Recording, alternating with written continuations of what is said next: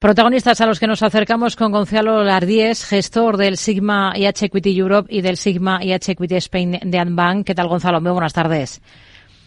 Hola, Rocío. Buenas tardes. Bueno, estamos todavía a la espera en el caso Talgo. ¿No le extraña que todavía a esta hora del viernes no sepamos nada de si hay OPA cuando se lleva hablando de, de ello desde noviembre? La CNMV de momento mantiene suspendida la cotización hasta que la empresa aporte más información al respecto.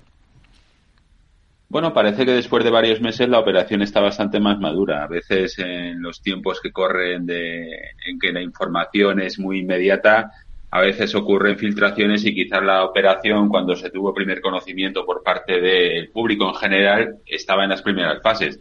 Una operación de esas características lleva bastante tiempo, no, es una aproximación eh, que se realiza de forma rápida, sino que requiere pues un proceso de acercamiento a la compañía, a los accionistas, ver los libros de la compañía, ver si la operación es vista con buenos ojos o no y, realmente pues a lo mejor en esas primeras fases es donde se produce la filtración y quedan todavía pues mucho tiempo. Entonces quizás sucedió esto, en las primeras fases de aproximación ya se filtró la operación, está pasando el tiempo, quizás esa operación está más adelantada, eh, pero bueno, por lo menos el regulador ha tomado cartas en el asunto y ya con las noticias que hemos conocido creemos que ya en un, está en un estado bastante más avanzado y que realmente es algo que se puede sustentar en, en, una realidad que hay un interés y no como sabía al principio que era a lo mejor pues unos primeros pasos de esa operación. Hmm.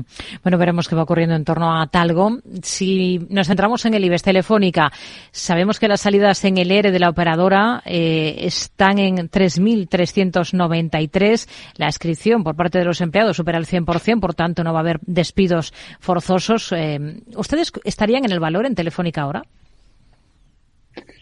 Bueno, eh, compañía en plena transformación, bueno, transformación que lleva ya bastantes años desde lo que era pues la operadora de telecomunicaciones a un, pues una compañía grande de infraestructuras de telecomunicaciones.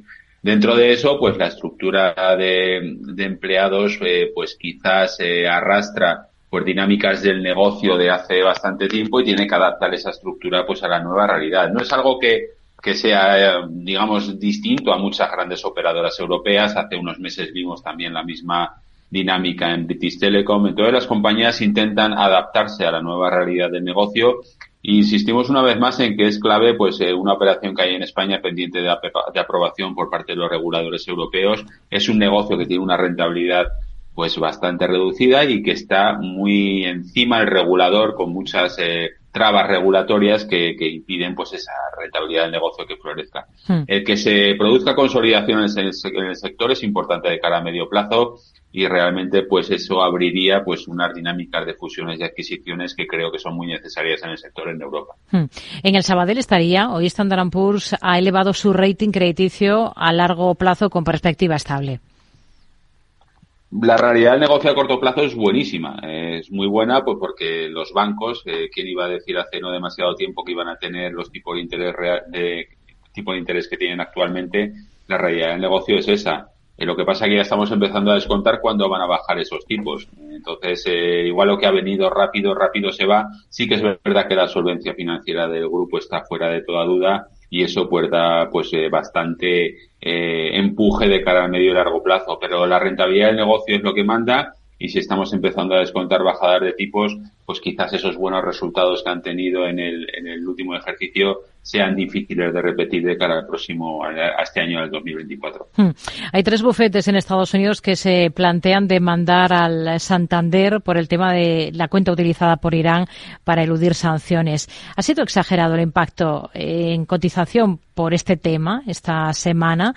Es decir, debemos asumir que cualquier impacto adicional o cualquier noticia adversa ya estaría en precio. Bueno, las demandas en Estados Unidos son algo a tener muy en cuenta. Eh, hace pues una compañía que es de otro sector, como el caso de, Bayer, pues con todo el tema de los herbicidas y demás demandas, conocimos hace unas semanas pues una demanda individual que fueron dos mil millones de, dólares. Eh, ha habido casos anteriormente de otros bancos pues que no han cumplido con la praxis que se les exige en cuanto a todas estas dinámicas y ha habido sanciones que más o menos pueden ser relevantes. Entonces surge la duda de hasta dónde puede llegar pues todo este todo este tema. El, tema reputacional está allí y desde luego el que se abra pues la posibilidad de posibles demandas pues es algo que genera incertidumbre. Valorar si es demasiado o no el castigo, pues iremos viendo con las noticias que vayan surgiendo, pero desde luego desde el punto de vista reputacional no son buenas noticias para el banco. Haces noticia por un nuevo contrato que ha conseguido en Australia a través de su filial allí. ¿Cuál es la visión que tiene que tienen ustedes ahora para la compañía constructora? Bueno, de todo lo que sea nuevos contratos, pues son bienvenidos. Eh, realmente la parte importante en cuanto a la parte estratégica de la compañía, pues esa, esa posible venta de la parte de servicios, esa parte más industrial. Eh, y la compañía viene tiempo, pues intentando crear una compañía que sea referente en infraestructuras. Lo he intentado hacer de forma inorgánica y nos salió bien la operación en Italia. Y si lo comparamos, por ejemplo, con Ferrovial y SACIR, el peso de infraestructuras eh, es todavía pues eh, reducido para lo que, las, lo que aspira a ser la compañía. Entonces, en, tanto en cuanto vayan surgiendo nuevos contratos son buenas noticias, pero la parte importante pues es el dar el giro definitivo a la compañía, el quitarse un poco esa parte más industrial y quizás una operación, el, comprar los minoritarios de Hotchkiss podría ser una opción. Esperemos que, dice la compañía en el próximo, en la próxima, en la próxima relación con inversores que tenga hmm. y ver si da un poco más de pistas en cuanto a, por dónde van los tiros en, en, la parte estratégica.